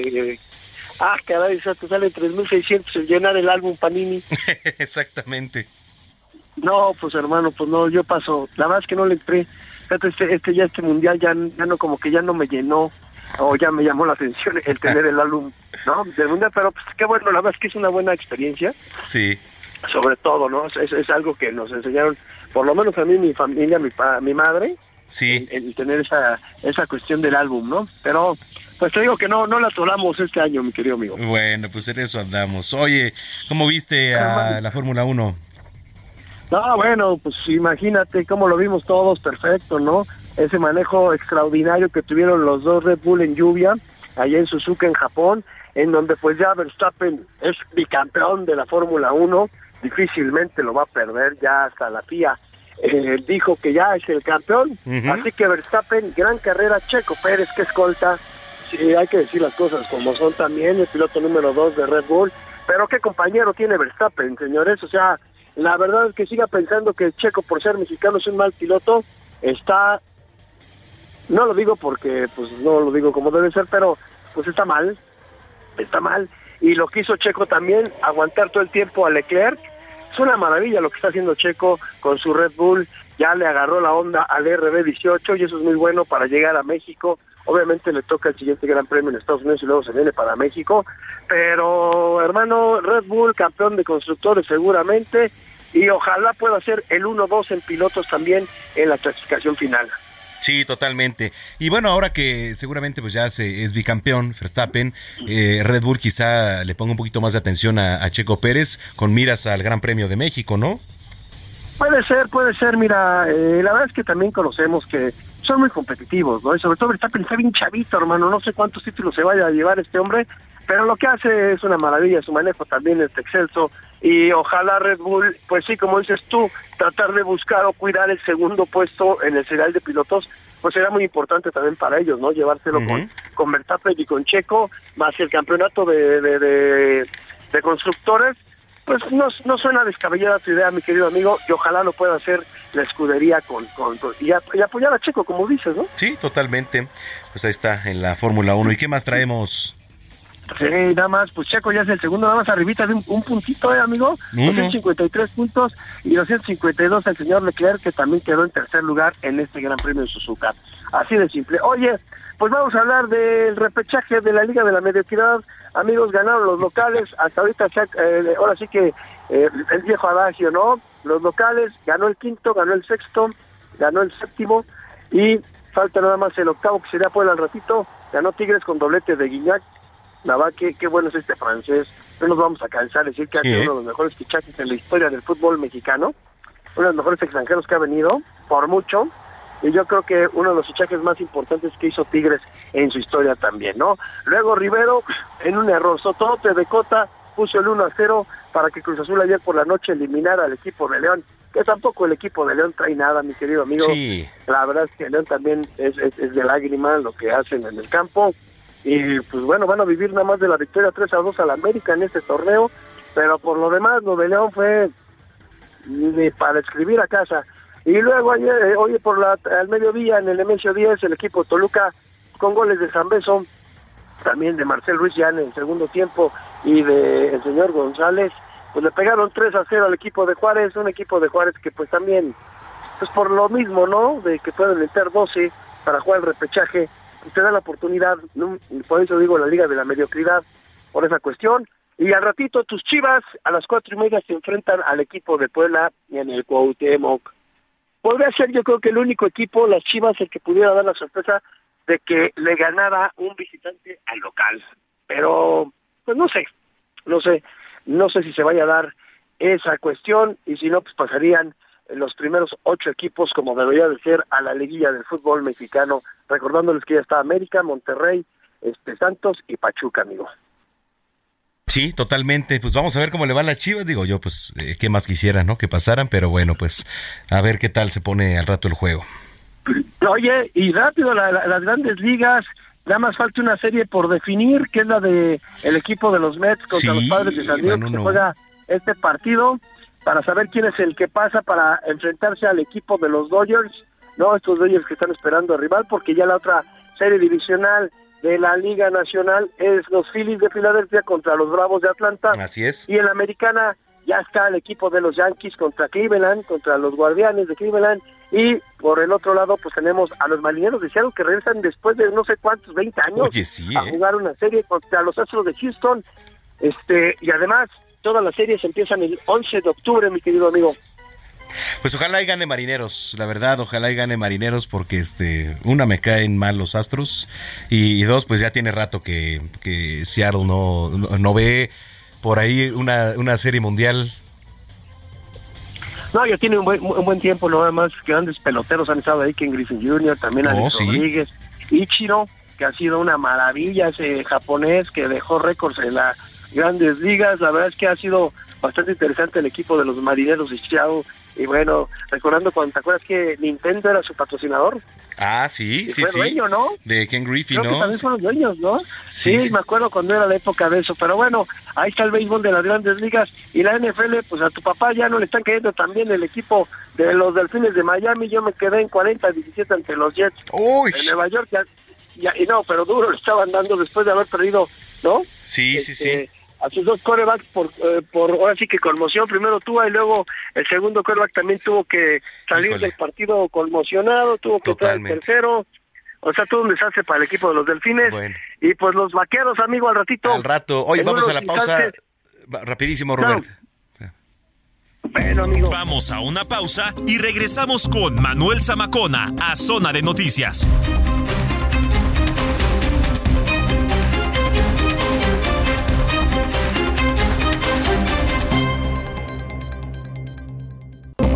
Ya estamos de regreso en Zona de Noticias con Manuel Zamacona por el Heraldo Radio.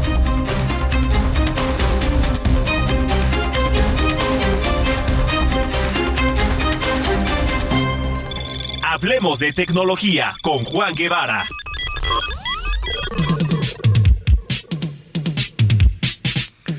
Las 3 de la tarde con 30 minutos en el tiempo del centro del país. Escuche usted, eh, ahora que nos vamos a enlazar hasta la ciudad espacial con mi querido Juan Guevara. Eh, ¿Qué hacer con las infidelidades por WhatsApp? Ándele, a ver, seguramente este tema le va a interesar a muchos. Juan Guevara, ¿cómo estás? Qué gusto saludarte. Adelante. Mi querido Manolo Zamacona, te saludo desde Now Media Radio 104.3 FM aquí en la ciudad de Huntsville. Para la gente que nos escucha, Huntsville es una ciudad al norte de la ciudad de Houston y bueno, Now Media ahora ya tiene esta nueva frecuencia 104.3 FM y por supuesto está transmitiendo en vivo y en directo para el mercado de Huntsville, Texas, para el norte de Houston, para Conroe, para The Woodlands, zona de noticias.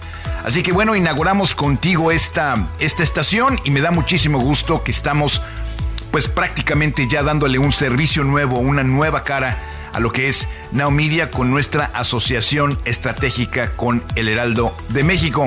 Fíjate que eh, hablando de tecnología, nos contactó la semana pasada una persona que pues no voy a dar el nombre de esta persona por el tipo de pregunta que me hizo directamente por internet. Esta persona me contactó por Twitter y la verdad la pregunta que me hace creo que no es eh, prudente dar el nombre. Sin embargo lo tengo, pero no lo voy a dar. Dice, eh, hola estimado Juan, tengo una pregunta.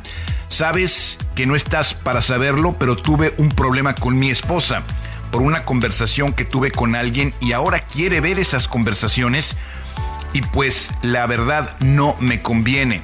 No quiero perder a mi esposa y quiero saber si ella puede recuperar esas conversaciones porque está muy firme en verlas.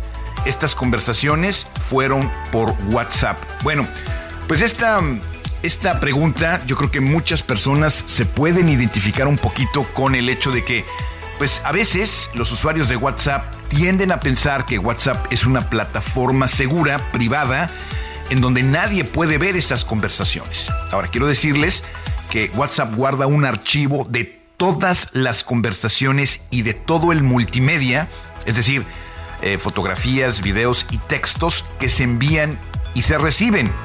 Es decir, que WhatsApp se puede acceder desde otros dispositivos. Es correcto, sí.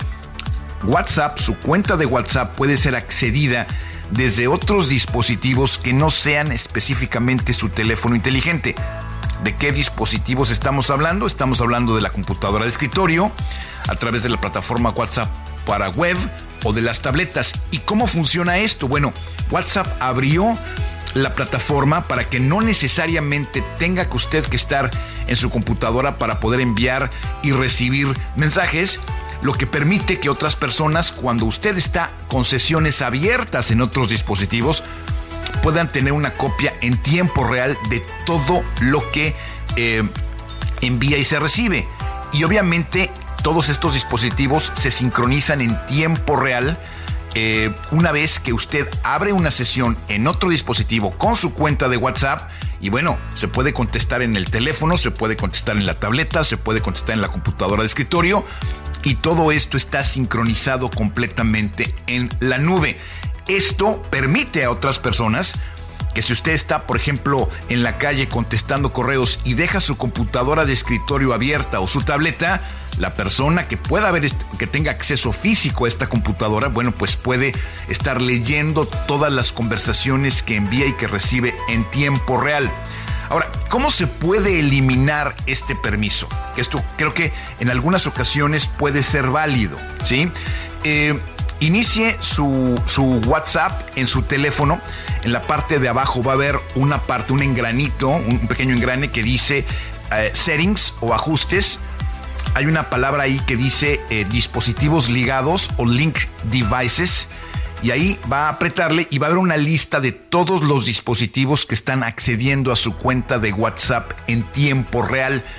Eh, cuándo se le dio el permiso y cuántos dispositivos están teniendo copia de sus conversaciones eh, que usted está teniendo de todos, ¿eh? es decir, todas las conversaciones con todos los usuarios o con todas las personas con las que usted interactúa. Usted presiona el dispositivo que no conozca o el dispositivo que quiera revocarle el acceso y entonces le oprime la palabra cerrar sesión o log out. Esto va a eliminar a los dispositivos que usted prefiere que no tengan acceso a su cuenta de WhatsApp. Y obviamente una de las cosas que le recomiendo constantemente es que tengan activa la verificación de dos pasos para incrementar la seguridad en su cuenta. Ahora, esto que les acabo de mencionar, todo el mundo tiene derecho a la privacidad en sus conversaciones. Eso es un derecho que uno tiene. Sin embargo, acuérdese, y esto es muy importante a la persona que nos mandó esta pregunta y sobre todo a las personas que, les interesa tener este tipo de conversaciones que en lo, en lo particular creo que no es recomendable. Acuérdense que eh, si está en el Internet es para siempre y que nunca se debe de considerar a WhatsApp por ningún motivo una plataforma de mensajería privada o 100 segura. Mire, la regla en una conversación eh, a través de redes sociales o a través de WhatsApp o cualquier plataforma de mensajería que exista en el planeta es que no se debe de hablar en la vida digital de lo que no se debería de hablar en la vida real. Acuérdese que la vida digital y la vida real son las mismas. La única diferencia es que usted se comunica por medio de un dispositivo en lugar de hacerlo frente a frente. Entonces, si lo que está usted haciendo es no recomendable en la vida digital, mi recomendación es que entonces se abstenga de hacerlo en la vida real. ¿Por qué? Porque alguien puede sacar de contexto su conversación con otra persona en la vida digital, así como se hace en la vida real. Alguien puede tomarle un pantallazo a alguna eh, conversación que tenga en WhatsApp y usted no se va a enterar y esa información fuera de contexto puede ser utilizada de alguna manera para dañar su integridad eh, moral, para acusarlo de algún tema. Inclusive en los Estados Unidos, una de las cosas que hacen los abogados de divorcio, por ejemplo, es pedir, cuando hay divorcios que son eh, pues más conflictivos, se piden las conversaciones de WhatsApp, se pide la cuenta de WhatsApp para probar si existió una infidelidad. Entonces, lo más recomendable que, les puedo decir como su experto en tecnología es que siempre tengan eh, eh, en mente que la conversación que usted cree que es privada no lo es, y menos por WhatsApp, menos por redes sociales. Eh, usted tiene derecho a su privacidad, usted puede al final del día enviar mensajes como usted quiera, sin embargo tenga en cuenta, como le vuelvo a repetir, que si está en el Internet, está para siempre. Le invito a que me siga en redes sociales, súbale a su radio en Juan Guevara TV. Se lo repito, Juan Guevara TV y envíenme sus preguntas y sus comentarios para irlos contestando aquí en Zona Tecnológica dentro de Zona de Noticias. Nuestra misión y nuestro objetivo es hacer la tecnología accesible a su vida diaria y de una manera sencilla, práctica, para que ustedes puedan ocupar, ustedes puedan aprender de estos consejos de una manera sencilla, rápida y que los puedan aplicar inmediatamente. Mi querido Manolo Zamacona, regreso a 98.5 El Heraldo Radio en la Ciudad de México y te saludo nuevamente desde Now Media Radio 104.3 FM aquí en la ciudad de Huntsville. Regresamos contigo. Salud con el doctor Manuel Lavariega.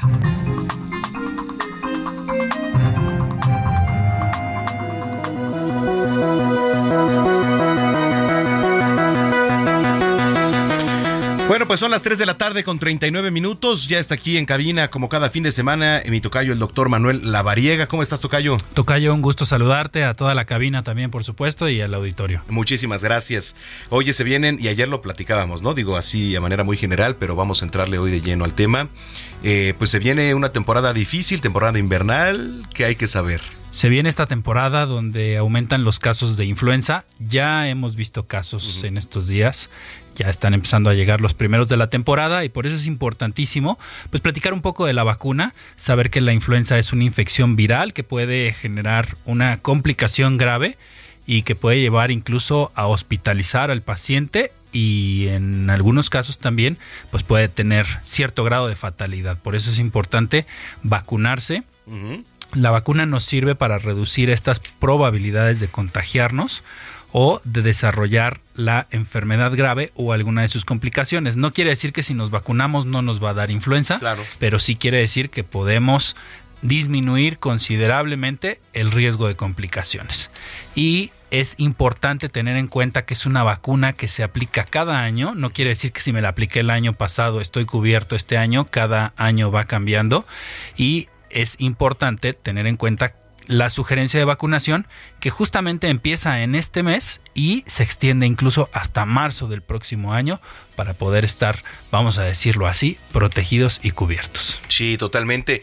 Y ahora más que, que nunca porque pues se confunden, y ayer lo comentábamos, los síntomas entre COVID, influenza, un catarro común. Gripe o catarro común, ¿no? Sí, básicamente al ser virus respiratorios todos coinciden con el mismo tipo de síntomas, fiebre, dolor articular, malestar general, dolor de cabeza, cansancio. Pero aquí importante pues es que la influenza característicamente genera mucho más impacto al estado general, es decir, genera este dolor articular más importante, puede llegar a generar fiebres un poco más altas y lo más importante, el riesgo de complicación. El riesgo de complicación. ¿Qué sugerencias, sobre todo en cuanto a vitaminas y todo esto? Estar, ¿Es bueno estar tomando también la vitamina C estos días? No hay una diferencia absoluta, es decir, no hay...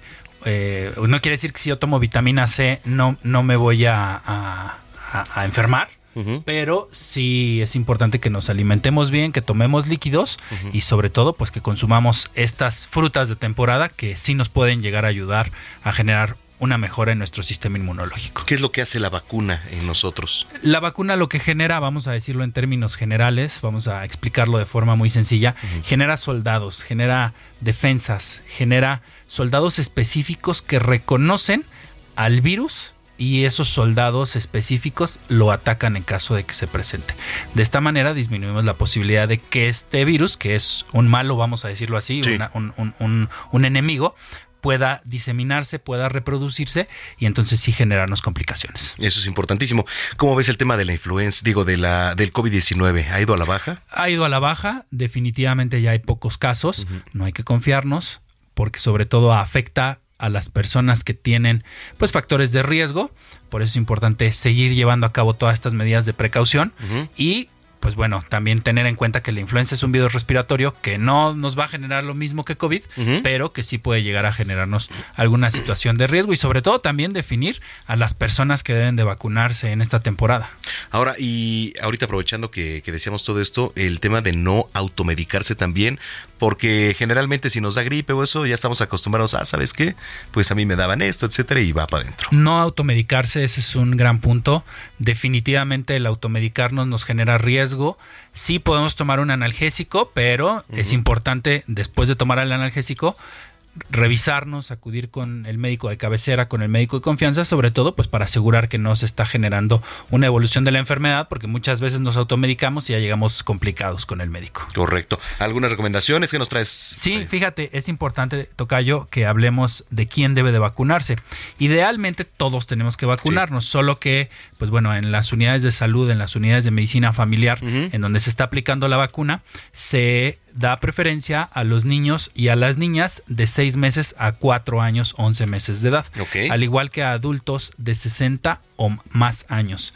También a personal de salud, a mujeres embarazadas y personas de 5 a 59 años que viven con VIH, SIDA, diabetes mellitus en descontrol, enfermedades del corazón, asma en descontrol también, cáncer o cualquier otra enfermedad crónica que tenga compromiso de nuestro sistema inmunitario, es decir, compromiso de nuestras defensas. Sin embargo, también en el medio privado las recomendaciones que busquen la vacuna para que todos estemos vacunados, porque no quiere decir que porque no estemos en este listado no nos puede dar. Entonces es importantísimo. Si tienen oportunidad de aplicarse la vacuna, póngansela.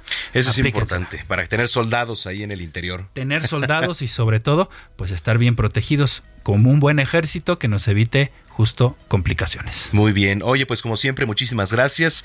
Ya tenemos también la lista de ganadores que se llevaron ayer las becas para este congreso eh, de tecnovigilancia. De farmacovigilancia y tecnovigilancia. tecnovigilancia, exactamente. Oye, pues muchísimas gracias. ¿Dónde te sigue la gente en redes? Búsquenme como DR La Variega Sarachaga y cualquier duda o cualquier pregunta que tengan, con todo gusto estamos a sus órdenes para responder cualquiera de ellas. Muchas gracias, Tocayo. Un gusto, excelente tarde. Igualmente, para ti es el doctor Manuel Lavariega aquí en Zona de Noticias, cuando son las 3 de la tarde con 45 minutos. ¿Qué más es posible con Katia Castelo?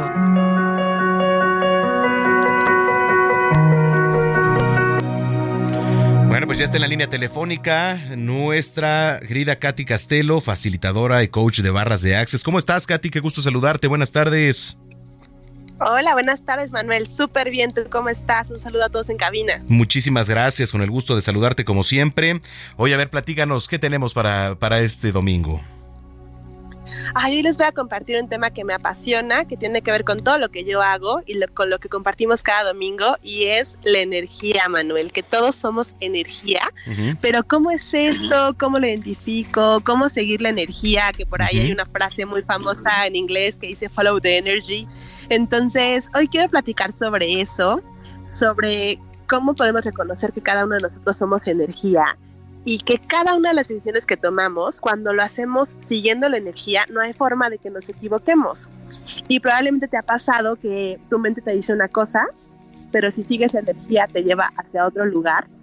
Eso es a lo que llamo yo elegir más allá de tu mente, porque lo estás haciendo desde justamente la energía.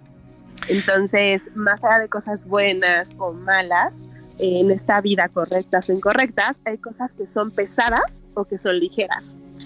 Y con base a eso es que puedes ir tomando estas elecciones. No sé si tú tengas aquí a la mano algún, algún momento de tu vida donde hayas seguido la energía y que digas, claro, es que mi mente me decía una cosa, pero seguí, o la corazonada, por ahí lo llaman algunos, ¿no? Pues sabes qué, que es parte también de, de lo que se llama la ley de la atracción, ¿no? Generas energía. Exacto. Sí, justo. Y mira, es un tema vibracional. O sea, justo eh, hay quien dice que si quieres saber los misterios del universo, pues empiezas a hablar en términos de vibración. Y muchas veces eso incluye, evidentemente, la energía. Tú estás vibrando de repente en una frecuencia diferente al resto de otras personas, no significa que estén mal, pero eso va trayendo a tu vida ciertas circunstancias, ciertas personas, como tú dices, la ley de atracción, se basa muchísimo en eso, entonces en el nivel que tú estás vibrando. Y por eso hay personas que de repente empiezan a transformarse tanto y algunas personas salen de su vida, pero entran otras, eh, terminas un trabajo, pero llega otro. Tiene que ver mucho con este tema energético y con este tema vibracional ahora que fue el temblor, por ejemplo, o que pasaron las réplicas, etcétera, decían, y estaba viendo imágenes, es que lo estamos atrayendo, es que si cada 19 de septiembre estamos pensando que va a temblar, va a temblar. Sí, ahí nos escuchas. ¿Katy? Hola, hola, hola. ¿Ahí nos escuchas? te, te, perdí, Manuel. Ah, ¿ahí nos escuchas? Bueno, a ver si le podemos volver a, marcar. Pero les platicaba que ahora que fue el sismo de el pasado 19 de septiembre, otra vez un 19 de septiembre, pues se empezaron a correr muchas imágenes en redes sociales eh, con relación a todo esto, de que generamos una energía y que la canalizamos, ¿no? Creo que ya tenemos ahora sí en la línea. ¿Ya nos escuchas, Katy? Bueno, bueno. Hola, hola, te perdí por un momentito. Listo, ya, está. Es que estaba diciendo que e, el pasado 19 de septiembre estábamos diciendo, ¿no? Y en redes sociales, es que atrajimos el sismo. No sé si qué, tanto pueda ser cierto, qué tanto no, pero lo que sí es que eh, tenemos una energía que la podemos canalizar y el tema de las vibraciones también tiene mucho que ver. Sí, justamente tiene mucho que ver con esto que mencionabas, ¿no? ¿Qué atraes? ¿Qué estás pensando? Cuando tú piensas algo, de alguna forma también lo estás decretando. Entonces, no podemos comprobar científicamente, ¿no? Que eso fue lo que pasó en el sismo, pero hay muchas personas que lo creen. Entonces, tu punto de vista crea tu realidad. Si tú lo crees en tu realidad, en tu universo, eso es verdad para ti. Y eso es lo más importante. Y hay personas que se pasan como eh, peleando, ¿no? Por su punto de vista y quieren tener la razón y ahí es donde yo les digo, ¿qué prefieren? ¿Tener a razón o ser felices? Exactamente. Cada cabeza, cada cabeza es un mundo y es mucho también el vivir en Exactamente. Oye, pues eh, es un gran tema. ¿Qué, recomendación? ¿Algo, más que quieras agregar, Katy? Creo que se cortó, ¿verdad? La comunicación otra vez. Bueno, pero en redes sociales eh, y también está la, página de, internet de Katia Castelo. Ahí usted puede ingresar. Están, este, pues generar una consulta y esto, todo el tema de barras de access, de verdad, le va a caer muy bien. Te cambia la perspectiva, te cambia quizá la manera de pensar. Creo que ahí está. Ya vamos a enlazar nada más para que nos digan las redes. Ahí nos escuchas, Katy. Aquí te escucho perfecto. Para que nos recuerdes tus redes sociales, la página, dónde seguirte, etcétera. Claro que sí, me pueden encontrar en Instagram como arroba soy Katia Castelo para encontrar información sobre estos temas y mucho más. Así que ya saben, sigan su energía, que es ligero para ustedes. Que es ligero. Eso rara vez se equivoca. lo que es ligero para ti, lo que te expande, es verdad y eso definitivamente en tu universo es para ti lo que te va a contribuir. Oye, entonces esa frase me gustó. ¿Cómo, cómo es la del final que dijiste? A ver, ¿cuál dije? Eh. más ligero, más ligero. ah, claro, lo que sea más ligero para ti, justamente. Hay cosas, Manuel, que se van a, se van a sentir pesadas. Exacto. Por ahí es como una, una respuesta de que no es la elección que te va a contribuir. Cuando sea ligero, cuando tu cuerpo se expanda, eso significa que es ligero y que es verdad para ti. Muy bien. Oye, pues muchísimas gracias, Katy. Estamos en comunicación y nos escuchamos el próximo domingo. Katy Castelo, aquí en Zona de Noticias. Oiga, ya tiene plan para este fin de semana. Señoras y señores, vaya al teatro y la cartelera está en voz de Verge Skerly. Hola, muy buenas tardes. Un saludo a todo el auditorio de Heraldo Noticias. Una vez más, sean todos bienvenidos a Teatro y más. En este segmento haremos un recorrido dentro de los montajes más relevantes de la escena teatral de la Ciudad de México. Y aquí damos inicio. Con esta espectacular producción solo existe magia y más magia. Aladdin, sin duda, es una de las historias de las mil y una noches más sorprendentes y románticas. Ven a disfrutar al genio de la lámpara maravillosa y la alfombra mágica como nunca los has visto. Se presenta los miércoles y jueves a las 8 de la noche, viernes a las 8.30, sábados a las 4.30 y 8.30 y domingos a la 1 y 6 de la tarde en el Teatro Telcel. Si te gusta el teatro de suspenso, Abismo es un thriller policiaco que promete llevarnos a lo más oscuro de la red, en donde los usuarios hacen posible sus más oscuras fantasías. Se presenta los viernes a las 8.45, los sábados a las 6 y a las 8.30 y los domingos a las 6 de la tarde en el Teatro Milán. Y para finalizar, la recomendación de esta semana, platicaremos acerca de un montaje que está rompiendo las barreras de audiencia. Siete veces adiós es un montaje donde de una manera muy natural se aborda el amor de pareja y sus altibajos a lo largo de una relación llena de matices, colores, errores y aciertos, impregnando al público de momentos maravillosos dentro de las relaciones de pareja, pero asimismo creando una conciencia de cómo las relaciones de amor pueden evolucionar hasta romper los paradigmas de la sociedad. Con música de Janet Chao y dirección de Alan Estrada, que además es escritor y productor, Siete veces adiós sin duda es una obra maestra del teatro contemporáneo en México. No se pueden perder esta maravillosa puesta en escena los días viernes a las 9, sábados a las 5 y a las 8, domingos a las 5 en el Teatro Ramiro Jiménez. Esto fue Teatro y más. Yo soy Berches Kerly, sígueme en mis redes como arroba Berches y en Facebook como Berch Villuendas. Hasta la próxima. Muchas gracias. Gracias a Berches Kerly y gracias a ustedes por su sintonía, por preferir informarse con nosotros. Que tengan una excelente semana. Eh, hay muchas actividades. En lo personal, pues voy a ver los juegos de americano, de béisbol, ahí ya a gusto, en casa, con familia. Y bueno, pues eh, pásela muy bien. Yo soy Manuel Zamacona, me pueden seguir en arroba Zamacona al aire. Que tengan una excelente semana y estamos aquí en contacto. Hasta entonces. Me tienes trepando paredes. Tú quieres cuando no se puede. Y así allá no otras mujeres. No hay razón para que me cedes si eres fría como la nieve. ¿Pa' que me tiras si me duele? No esperes que solo me quede. Ahora por mí solo tú bebes, por mí solo tú bebes y solo me ves por la tele.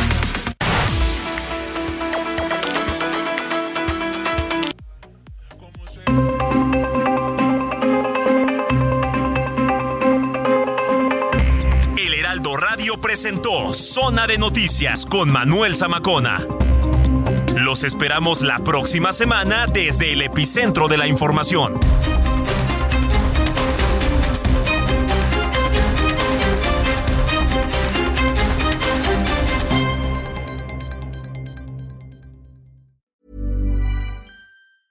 Planning for your next trip? Elevate your travel style with Quince. Quince has all the jet setting essentials you'll want for your next getaway, like European linen, premium luggage options, buttery soft Italian leather bags, and so much more. And is all priced at 50 to 80% less than similar brands. Plus, Quince only works with factories that use safe and ethical manufacturing practices. Pack your bags with high-quality essentials you'll be wearing for vacations to come with Quince. Go to quince.com/pack for free shipping and 365-day returns.